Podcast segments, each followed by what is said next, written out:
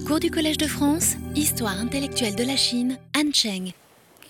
Bien, euh, bonjour et euh, bienvenue à tous.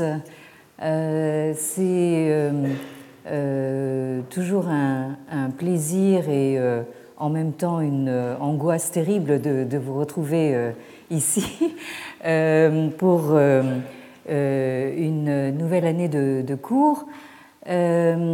Donc, euh, nous abordons cette année euh, le troisième volet d'un cycle de, cours euh, très largement intitulé Universalité, mondialité, cosmopolitisme, entre parenthèses Chine, Japon, Inde. comme dirait le général de Gaulle, vaste programme.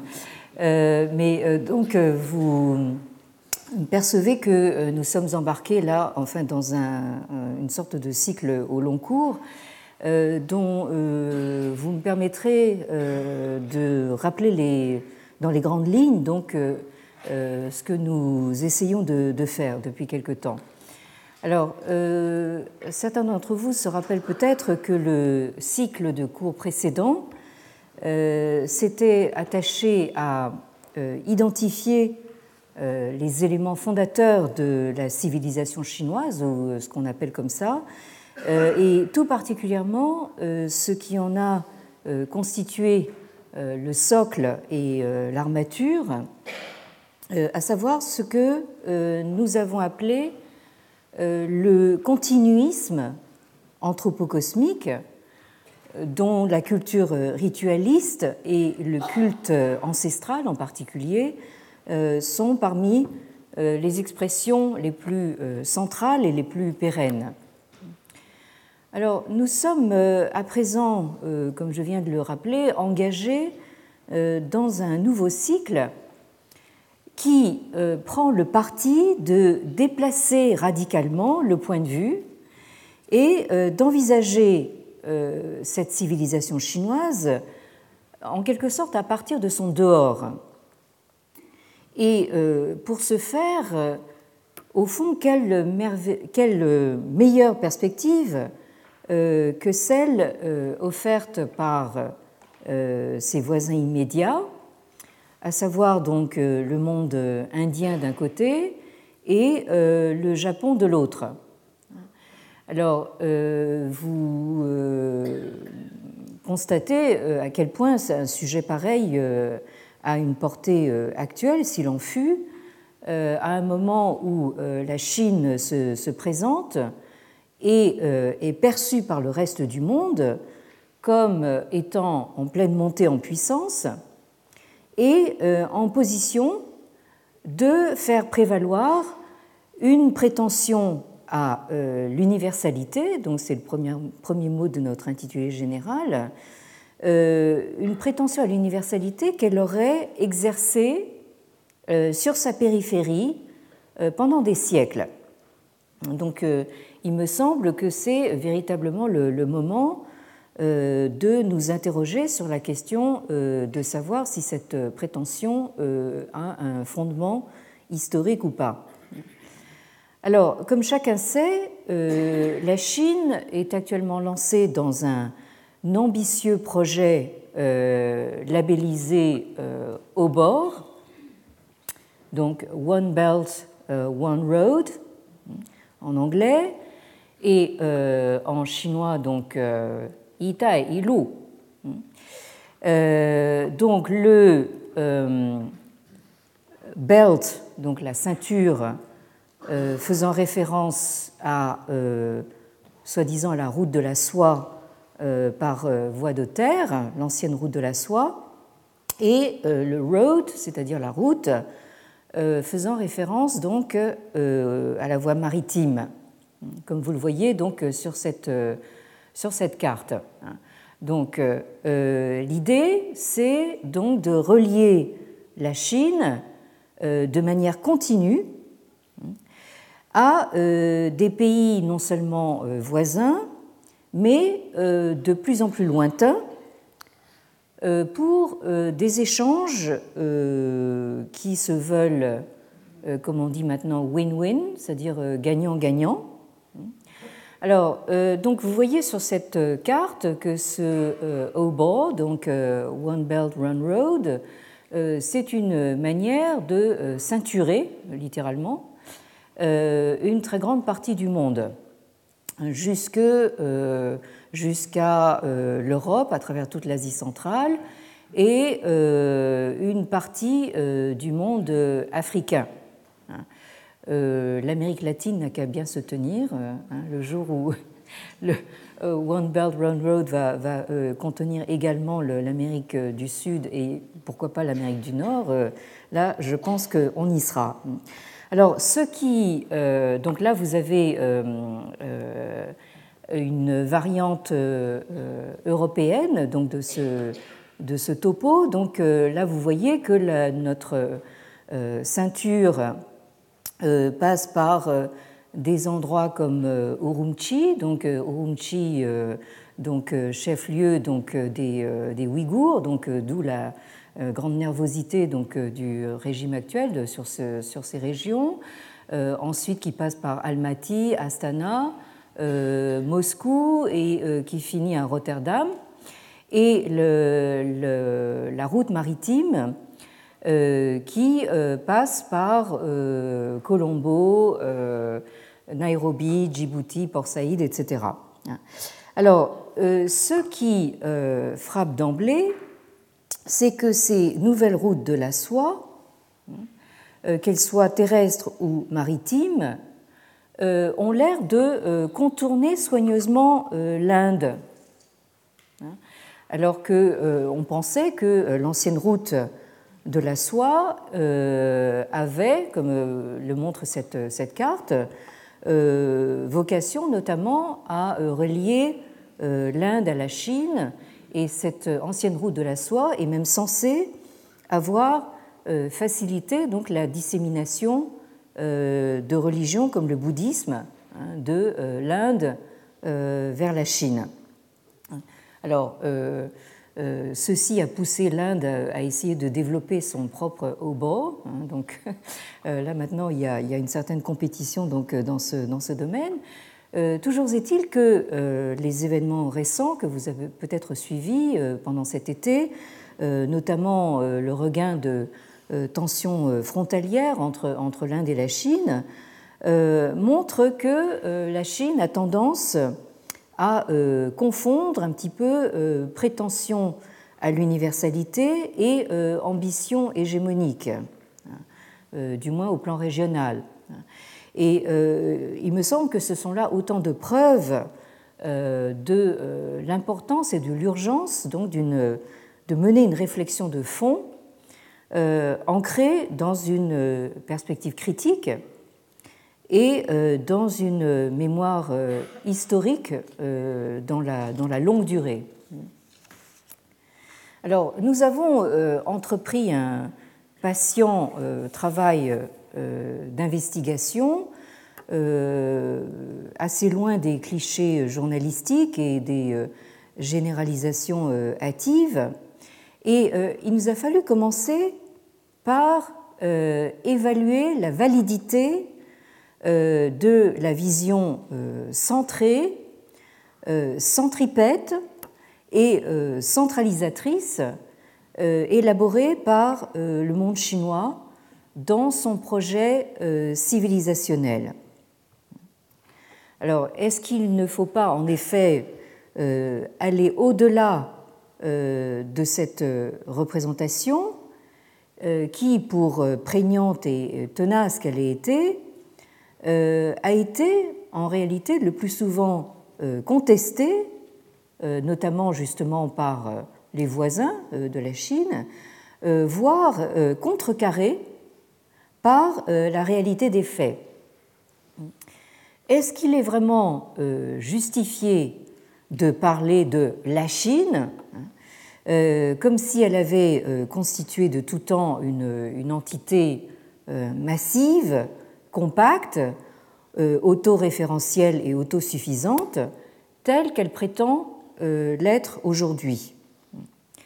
Est-ce que nous ne devrions pas nous interroger sur les diverses manières dont la Chine à appréhender, chercher ou non à connaître et à comprendre le monde, à se situer et à se repérer dans un espace plus vaste qu'elle, à entrer en relation ou à être euh, confronté avec des réalités autres, euh, quitte à se trouver ébranlé dans son fondement même, ce qui est euh, ce qui s'est véritablement passé historiquement.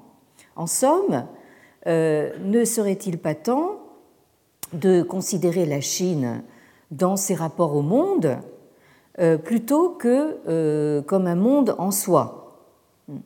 Euh, nous avons vu que, la Chine, euh, la civilisation chinoise a déployé beaucoup euh, d'efforts pour se représenter justement comme un, comme un monde en soi. Donc là, il s'agit maintenant de, casser donc ce, cette, cette, autosuffisance et de voir un petit peu ce qui se passe quand on va au-delà. Alors, ce questionnement est d'autant plus important et d'actualité que non seulement, euh, comme je l'ai dit, euh, euh, la Chine maintenant se projette véritablement hors de ses frontières, mais en outre, vous avez un certain nombre d'intellectuels chinois aujourd'hui qui se sont emparés donc de ce questionnement. Et on peut dire que actuellement, aujourd'hui même, les discussions autour de la question euh, de savoir qu'est-ce que la Chine euh, font véritablement euh, rage.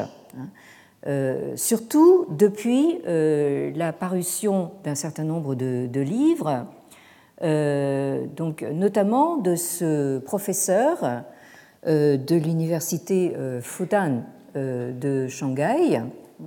Alors, euh, je suis particulièrement intéressée par ces travaux euh, je suis en fait une, ancienne étudiante de, Fudan. Enfin, Fudan fait partie de mes alma mater en quelque sorte. Donc, euh, ce monsieur, donc, qui s'appelle Ke Zhaoguang, que vous voyez ici en pleine, action, donc en train de poser la question donc.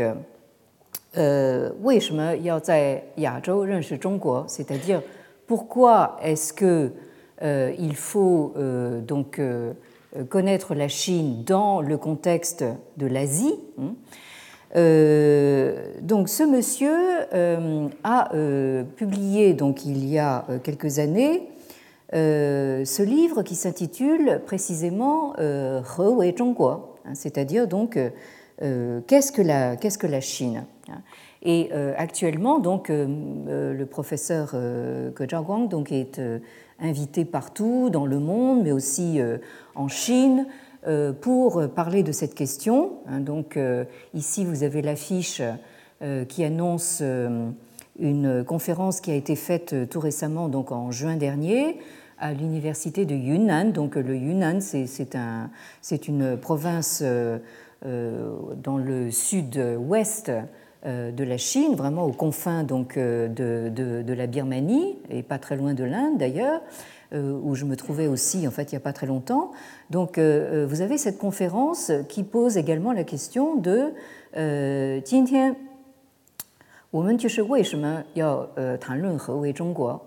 pourquoi est-ce qu'aujourd'hui c'est important pour nous donc de discuter de la question de savoir ce qu'est la Chine alors, euh, nous aurons euh, l'occasion d'y revenir euh, aux travaux de M. Guang, mais toujours est-il que je voulais quand même vous montrer que cette montée en puissance de la Chine s'accompagne bien, évidemment d'un discours officiel, voire d'un discours de propagande de type patriotique et, nationaliste, mais aussi vous avez parallèlement donc un questionnement réflexif euh, qui vient donc de ces euh, milieux d'intellectuels et d'universitaires chinois de, Chine continentale.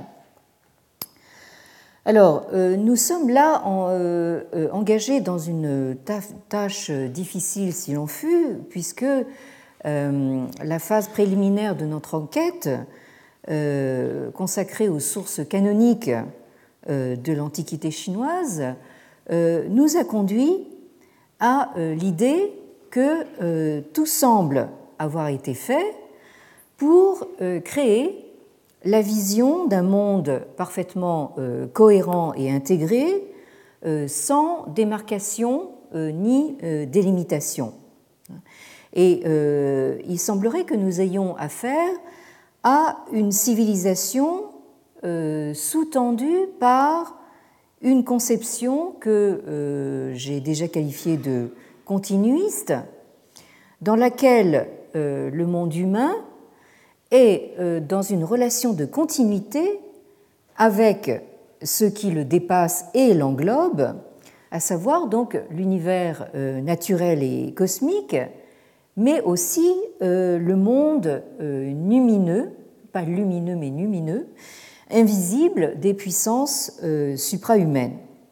Donc là, vous avez un, continuum que les sources anciennes ont résumé dans la triade ciel, terre, homme, Tian Di Ren, ou encore dans la formule devenue si fameuse qu'elle est désormais un lieu commun et que vous avez euh, en haut de la diapositive, donc euh, euh, hein, c'est-à-dire donc ciel et homme réunis en un seul tout. Donc, il s'agit d'un continuisme anthropocosmique à dimension aussi bien temporelle que spatiale. En effet, tout comme le ciel-terre, l'homme a sa constance, hein, sa permanence, euh, de par la transmission continue d'une certaine idée de l'humanité civilisée, de génération en génération. Et euh, c'est là euh, l'idée qui est véritablement au cœur du projet confucéen. Hein. Et c'est à ce titre que nous avons pu consacrer justement une année de cours à ce qu'il faut appeler humanisme confucéen. Qui s'est construit donc euh, euh, selon des, lignes différentes de ce que nous appelons euh, humanisme en Europe. Donc, on pourrait, on pourrait donc résumer la chose en disant que, au fond, le monde civilisé conçu en contexte chinois, qui est bordé et borné par les rites, est constitué donc d'un tissu euh, serré, d'un maillage serré, euh, de relations de continuité qui se croisent en tous sens. Et nous avons vu que euh, l'un des fils principaux qui traverse tout ce maillage, c'est ce que les confucéens appellent la piété filiale. Alors la piété filiale, évidemment, elle englobe bien sûr euh, tout le culte ancestral, hein, et elle englobe également une dimension euh, cosmopolitique euh, dans la mesure où la relation organique, la relation de, sang entre le fils et son père, sert véritablement de matrice hein, au modèle politique de la relation entre le ministre et euh, son euh, prince hein, et son euh, souverain. Donc là, vous avez en fait une, à la fois une superposition et un continuum donc entre la relation filiale père-fils et la relation politique du prince au ministre ou du prince au sujet. Et nous avons vu que, au fond, la loyauté hein, du ministre envers son prince hein, n'est qu'une traduction donc et une extension euh, à la dimension politique hein, du euh, sentiment filial donc du père vers le fils. Donc ce, processus d'extension se fait dans un continuum mais par étapes qui sont dans un rapport d'homologie c'est-à-dire que toutes les étapes sont sur le même modèle, mais à des échelles différentes.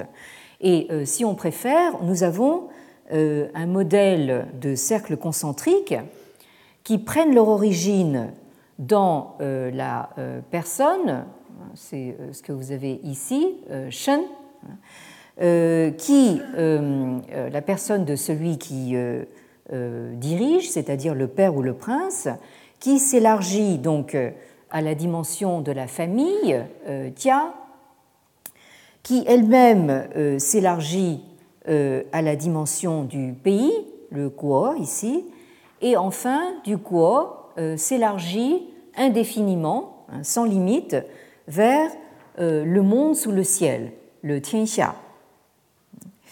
Et vous avez ici, en bas de la diapositive, cette fameuse phrase du Mencius. Donc je rappelle que le euh, Mencius, en chinois euh, Mengzi, maître Meng, donc, euh,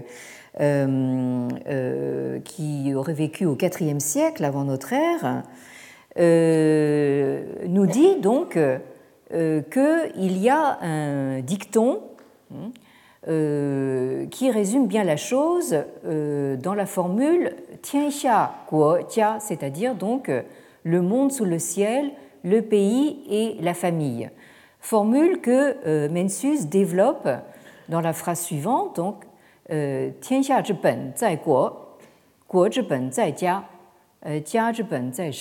c'est-à-dire donc la racine hein, ou le fondement du monde sous le ciel est dans le pays, la racine du pays est dans la famille et la racine de la famille est dans la personne donc de euh, son euh, chef, hein, de celui qui la dirige. Donc vous voyez ici que on passe sans euh, solution de continuité, hein, sans rupture, et par extension progressive de la dimension personnelle, hein, de la personne du, père ou du, souverain, à la dimension familiale, puis à l'échelle du pays, qui elle-même ouvre sur l'espace sans limite du sous le ciel. Donc il s'agit au fond d'une vision euh, fortement centrée, euh, mais donc fortement centripète, mais sans délimitation. C'est-à-dire que quand elle s'ouvre euh, par extension et par cercle concentrique vers l'extérieur, là il n'y a plus de, il n'y a plus de, de limite. Et en particulier, donc, les Kuo, Hein, les pays, hein, euh, ne sont pas donc à concevoir comme des entités euh, fermées et autonomes, mais donc euh, sont, comme le dit le Mensus, la racine de tout ce qui est sous le ciel. Hein. Donc sont, se, comment dire, s'intègrent sans démarcation dans ce qui est sous le ciel. Et selon donc euh, Ge Zhaoguang, donc, euh, dont j'ai parlé à l'instant, au moins euh, jusqu'à la fin du premier millénaire de la chrétienne, c'est-à-dire jusqu'à l'avènement de la dynastie des, Song aux environs de l'an 1000, hein, on, la, date de 960, donc pour nous l'an 1000 représente quelque chose, donc aux environs de l'an 1000, jusque-là, Selon Ge Zhaoguang, donc, la notion de Chine, de Zhongguo, euh, n'existe pas dans la mesure où euh, il n'y a pas de conscience de former une entité euh, définissable, délimitable et isolable du reste du monde. Avec le corollaire intéressant que la notion de pays étranger hein, n'existe pas non plus. Et euh, donc, selon euh, Ge Zhaoguang, la, Chine, euh, au fond, pour résumer de façon un peu, simpliste, la Chine n'a conscience d'être la Chine que depuis un millénaire. Autrement dit, ça fait pas très longtemps. Alors, cette modélisation héritée de, l'Antiquité, hein, que je viens de, rappeler, euh, se trouve quelque peu euh, transformé et ancré dans une nouvelle centralité à l'époque euh, Han, hein, au début de l'ère impériale. Je rappelle que les Han, au fond, interviennent au deuxième siècle avant l'ère chrétienne pour consolider donc le, la constitution de l'espace chinois organisé par, enfin réalisé par les Qin, donc par le premier empereur. Hein, et les Han, en ayant régné pendant quatre siècles, donc deuxième siècle avant la chrétienne jusqu'à la fin du deuxième siècle de la chrétienne, euh, les Han ont euh, comment dire, euh, imposé hein, une nouvelle forme de centralité qui transparaît dans des sources canoniques comme le traité des rites, le Li dont j'ai beaucoup parlé, que nous avons beaucoup cité, que nous avons beaucoup lu, hein, et que nous lisons encore cette année donc en, séminaire, le jeudi après-midi, euh, et auquel euh, nous allons consacrer donc un euh, colloque international au mois, de, au mois de juin, hein, parce que c'est véritablement quelque chose de tout à fait, une référence tout à fait centrale. Hein.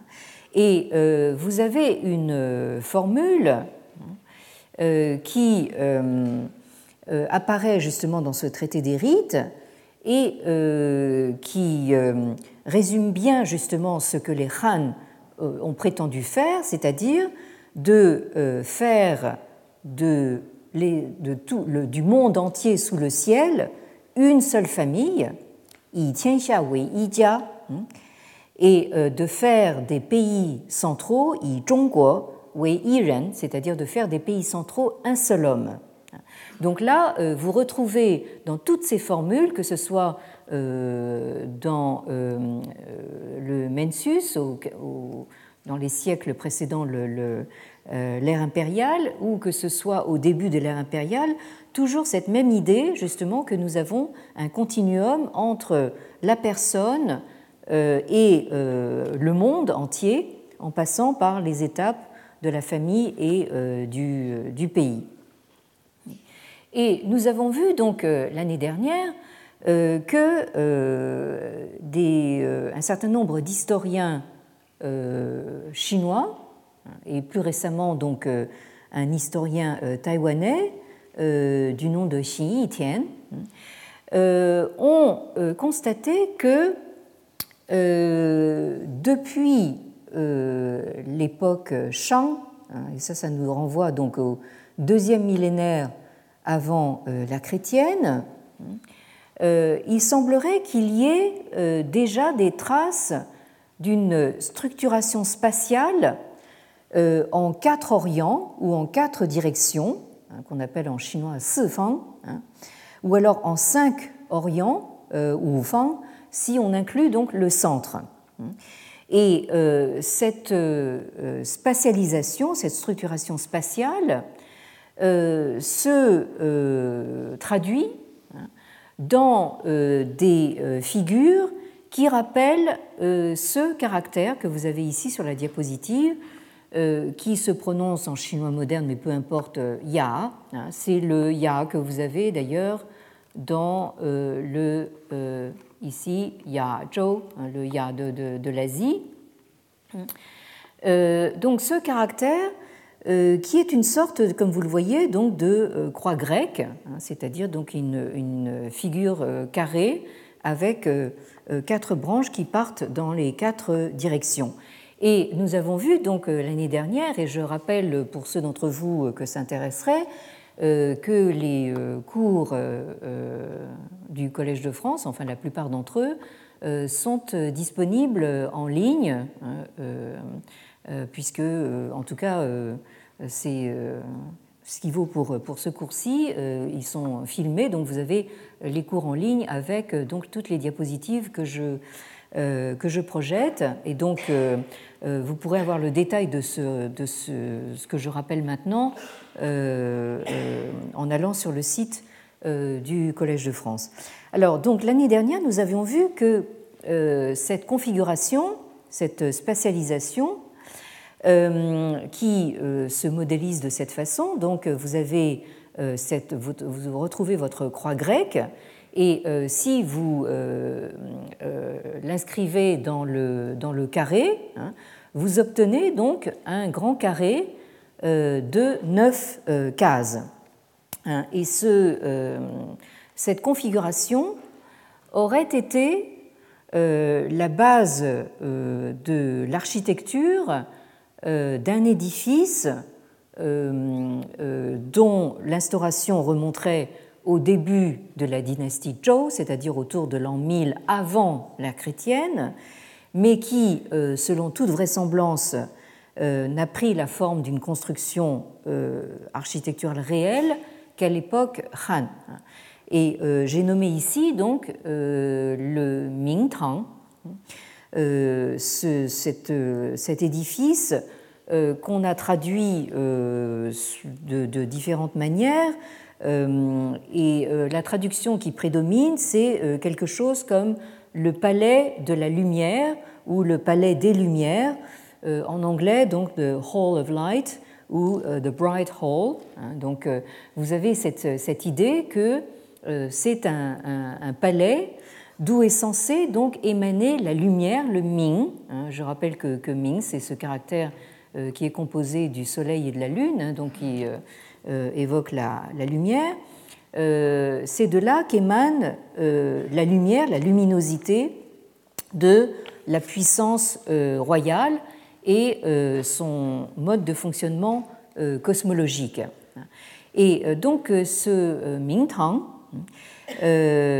par justement sa, sa force symbolique, a attiré l'attention et a fait l'objet d'études approfondies donc des plus grands noms de la sinologie française du XXe siècle, euh, que j'ai rappelé l'année dernière, à commencer par euh, Henri Maspero, qui a occupé donc une chaire euh, au Collège de France, ici, Marcel Granet, que tout le monde connaît, et leur héritier, qui est un des plus grands sinologues français vivants, hein, Léon van der Merch, euh, que j'ai eu euh, le, grand honneur d'avoir pour maître en, sinologie. Donc ces trois grands noms de la sinologie française se sont justement intéressés à la structure donc, de ce Mingtang, qui est donc, comme vous le voyez, composé en fonction de ce modèle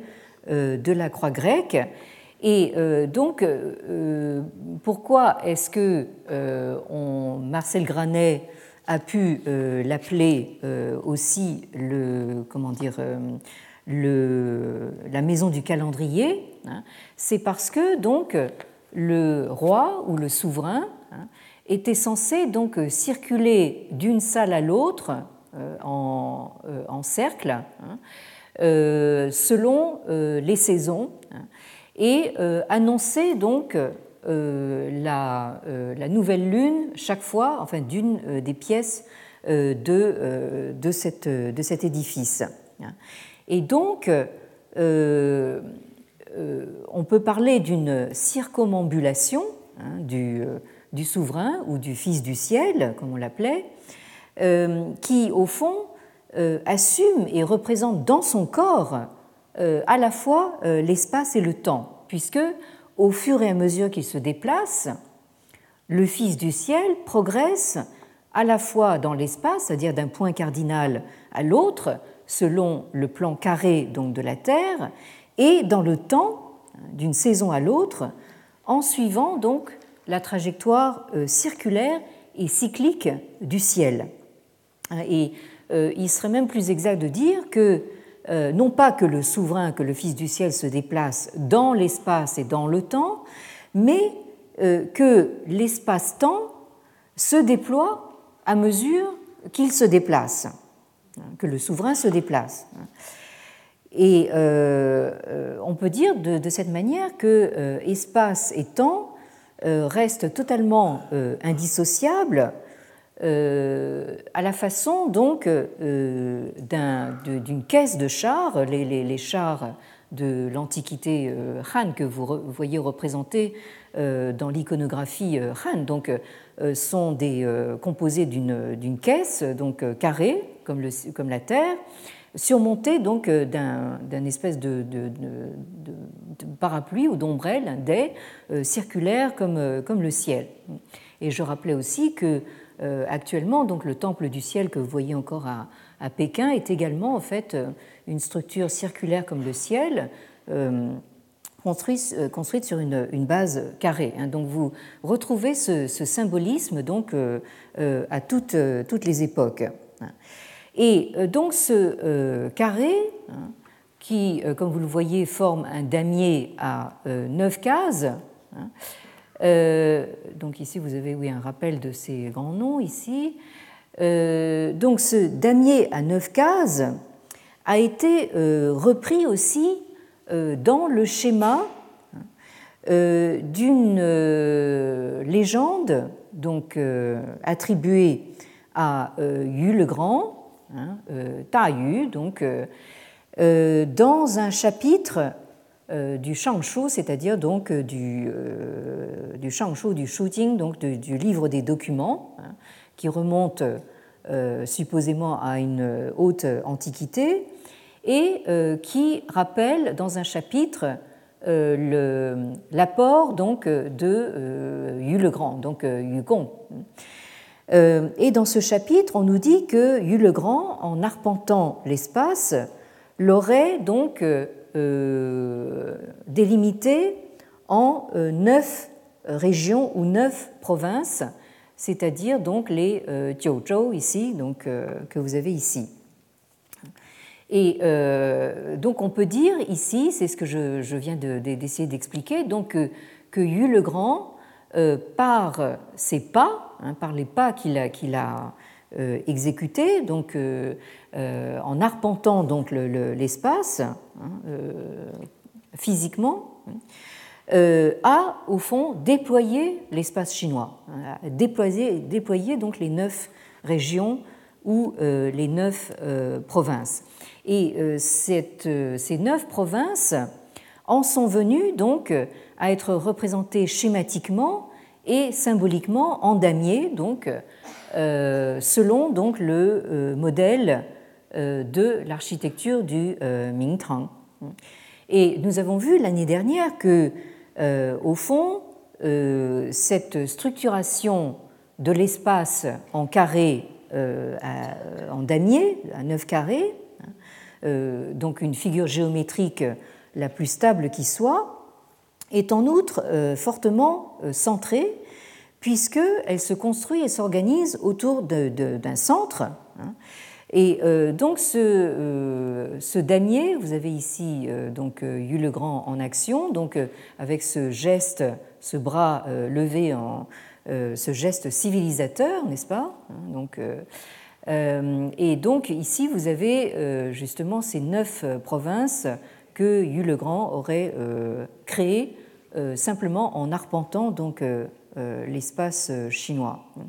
Donc nous avons vu que euh, cette structuration en carré à damier euh, a euh, déterminé donc le modèle de l'urbanisation des villes. Hein, vous avez ici donc cette photo prise sur les murailles de l'actuelle ville de Xi'an, hein, l'ancienne capitale impériale Chang'an, hein, où vous voyez donc sur le schéma ici donc cette structuration en carré que euh, vous retrouvez donc dans ces avenues euh, de, de la ville actuelle, donc euh, très, très rectilignes, en axes horizontaux et verticaux.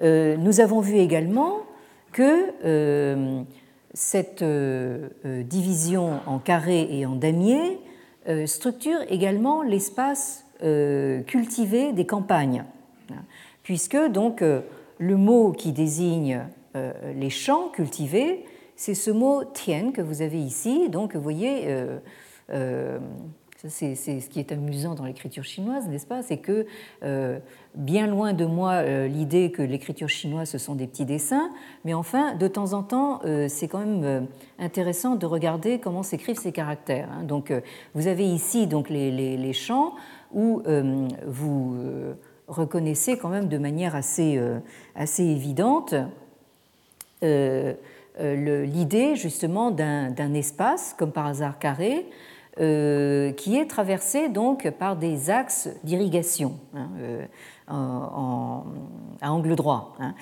et dans l'Antiquité, euh, et là aussi, c'est le Mencius qui euh, développe cette, cette idée. Alors là, l'historicité de ce, de, ce, système dans l'Antiquité est encore à, prouver, mais toujours est-il que euh, Mencius nous parle du système des Jingtian, c'est-à-dire donc de ces champs hein, en forme de ce caractère euh, qui se prononce donc euh, en chinois moderne Jing et qui veut dire le puits. Hein. Bon, mais ni la prononciation ni le sens de ce mot n'ont d'importance. La, seule chose qui a de l'importance, c'est la graphie. Hein. Vous voyez ici que euh, Jing délimite donc un carré. Hein. si vous fermez le carré autour de ce caractère, vous retrouvez donc le damier à neuf cases. donc, je pense que euh, nous avons eu euh, suffisamment d'illustrations justement de euh, cette idée que l'espace est par définition, donc par excellence carré, et qu'il est, comment dire, civilisé, hein, c'est-à-dire cultivé, hein, habité par l'homme, par l'humain, hein, sous forme justement de quadrillage. Et nous retrouvons donc euh, cette euh, structuration euh, spatiale en carré dans la hiérarchisation sociopolitique. Et là, nous revenons donc rapidement donc à ce chapitre du traité des rites hein, qui s'intitule précisément le Mingtang Wei, c'est-à-dire donc les positions dans le Mingtang, dans le palais des, Lumières. Euh, et euh, nous n'allons pas euh, retraduire ce, texte, mais j'ai disposé le texte de telle manière que vous perceviez au moins les effets de parallélisme.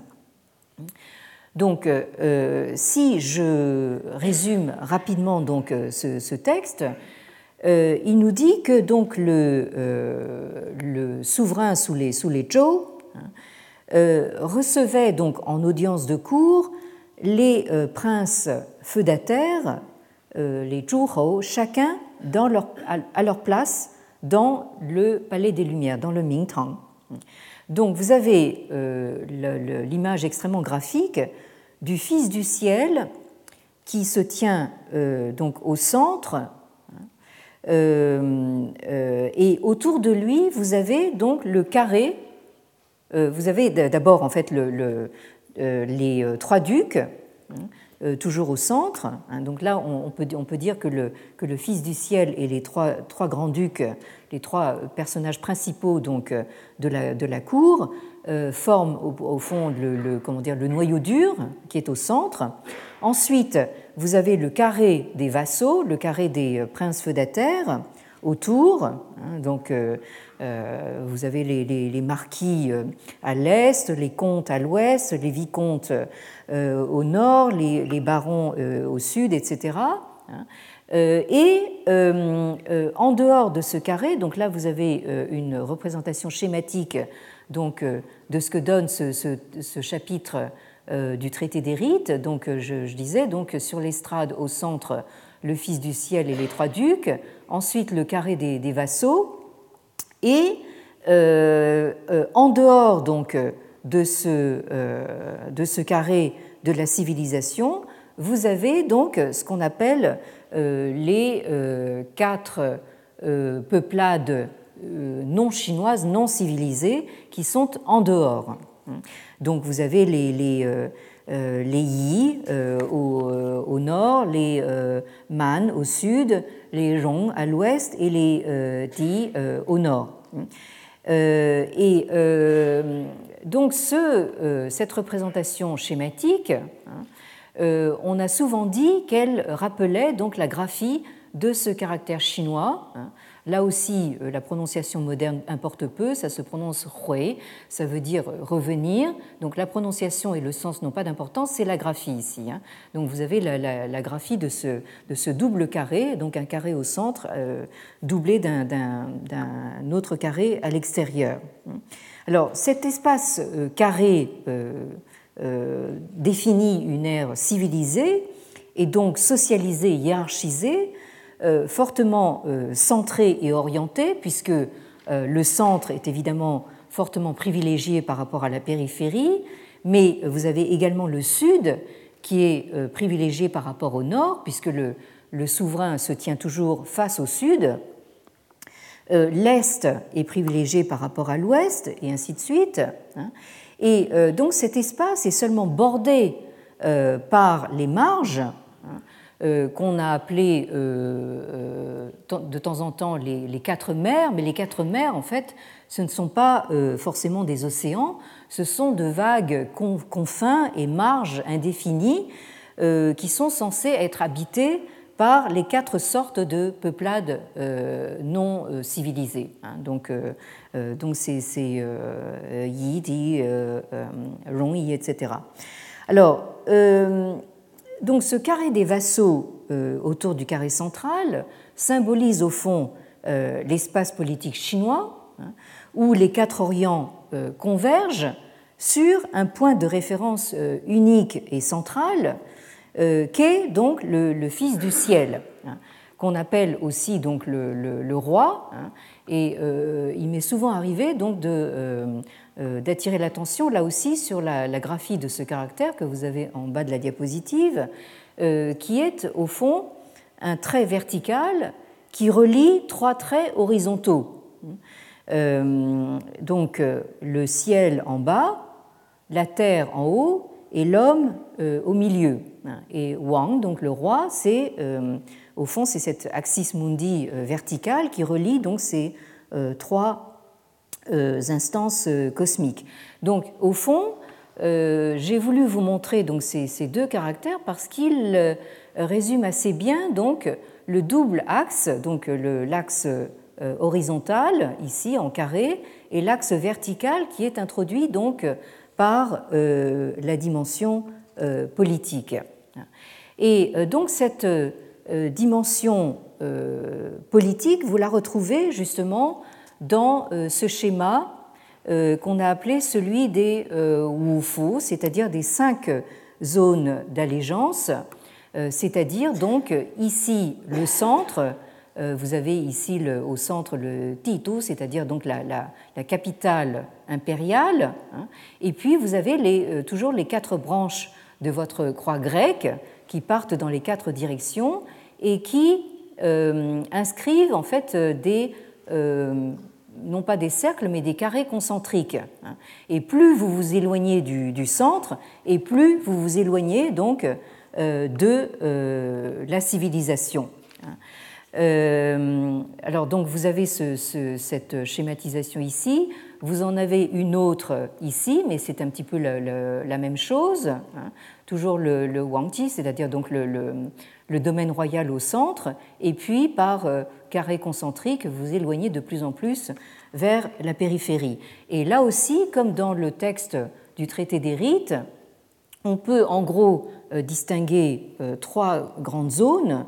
Donc vous avez le, la zone centrale, qui est formé par donc, le souverain lui-même, le Fils du ciel, et les princes feudataires. Hein. ensuite, vous avez non, pas, excusez-moi, vous avez au centre donc le Fils du ciel. Ensuite, dans un carré autour de ce centre, vous avez les princes feudataires. Et puis, vous avez ensuite à l'extérieur donc euh, le carré, euh, en dehors du carré, de tout le carré, vous avez les, euh, les peuples des, des, marges hein, aux quatre Orients. Et ce qui est assez frappant, c'est que vous retrouvez également cette structuration dans le, cette spatialisation dans la structuration des relations de parenté. vous avez ici ce que les Chinois appellent les euh, c'est-à-dire donc les, les, neuf relations de parenté qui sont structurées selon le même modèle que les Wufu, c'est-à-dire les cinq zones d'allégeance. Alors vous avez ici un schéma classique où euh, vous avez ici euh, moi au centre. Hein, et euh, ensuite, vous avez donc les liens de parenté qui partent dans les différentes directions. Ici, vous avez la même chose, mais dans une formalisation donc moderne. Hein. ici, donc, Shen, c'est-à-dire moi, hein. Hein. Et puis ensuite, vous avez donc en vertical Hein. Euh, donc la, lignée directe, c'est-à-dire donc les parents, les grands-parents, euh, les arrière-grands-parents, etc. Et ensuite vers le bas donc euh, les, enfants, les fils, petits-fils, arrière-petits-fils, etc. Et de, chaque côté donc vous avez de ce côté-ci donc donc vers l'est. Hein, privilégié par rapport à l'ouest, vers l'est le côté masculin donc euh, de la parenté, hein, donc euh, euh, oncle, tante, paternelle, etc. Et de ce côté-là, donc vers l'ouest, hein, donc considéré comme inférieur, la parenté du côté féminin, hein, du côté de la mère. Donc ça c'est, je ne peux pas m'empêcher de, penser euh, que euh, ça aurait beaucoup intéressé Madame euh, Françoise Héritier, dont nous venons d'apprendre le, décès, donc pas plus tard qu'hier, alors que nous l'avons vu encore sur le plateau de la grande librairie il y a, juste une semaine. Enfin, bon. Donc voilà, donc j'en profite pour saluer sa, mémoire. donc, tout ceci a euh, amené euh, les euh, commentateurs contemporains hein, à, et je cite ici un, autre universitaire chinois du nom de Wang Miming, qui parle d'un véritable système monde, hein, au sens où a pu l'entendre Emmanuel Wallerstein, donc euh, euh, et dans un, dans texte qu'il consacre justement à cette vision euh, cosmologique du tout sous le ciel, ce monsieur Wang nous dit ceci, alors je vous le traduis directement en français, donc on peut considérer que les Wufu, donc ces cinq zones d'allégeance, englobent un système monde déployant différents niveaux de culture qui sont en même temps les extensions de la civilisation irradiant à partir du centre avec différents degrés de proximité orientés vers la civilisation de manière centripète. Toutefois, cette concentricité n'était qu'un aspect de deux aspects euh, mutuellement complémentaires du système. Pour les souverains des Zhou, les cinq zones constituaient un système complexe de relations un inventaire de peuples et une structure hiérarchique déployée dans le but de connaître, de décrire et de gérer le monde entier sous le ciel, le Tianxia. Il servait à délimiter les frontières culturelles entre le Fils du ciel et les princes feudataires et entre les principautés chinoises et les grands, enfin les autres, euh, les autres avec un grand A, euh, à moitié euh, civilisé. Donc euh, ici prédomine au fond l'idée assez tranquille d'un système monde hiérarchisé où chacun est à sa place. Hein. Vous avez donc les pays centraux au centre et les autres sur les marges. Mais l'idée que les pays centraux étaient cernés par ce qu'on a très vite appelé, mais je pense à tort, des barbares, euh, et l'idée que les pays centraux devaient constamment se défendre contre ces euh, barbares. Hein, alors tout vous avez tout le mythe de la Grande Muraille, etc. Hein, il faut sans doute le nuancer, voire le, contester, et certains sont même allés jusqu'à l'inverser complètement. Vous avez certains historiens, je reviendrai la prochaine fois parce que je termine là-dessus aujourd'hui, mais vous avez certains historiens qui se sont demandé si ce n'était pas justement l'inverse. Est-ce que ce serait pas finalement euh, cette pression exercée donc euh, par les euh, nomades de la steppe hein, sur l'espace chinois, hein, qui au fond a assuré la, cohésion hein, et la pérennité justement de, de cet espace chinois. Ça, c'est vraiment toute la question que nous allons examiner donc à partir de la semaine prochaine. Encore une fois, si le Bouddha nous prête vie. Merci. Merci à vous. Retrouvez tous les contenus du Collège de France sur www.colège-2-france.fr.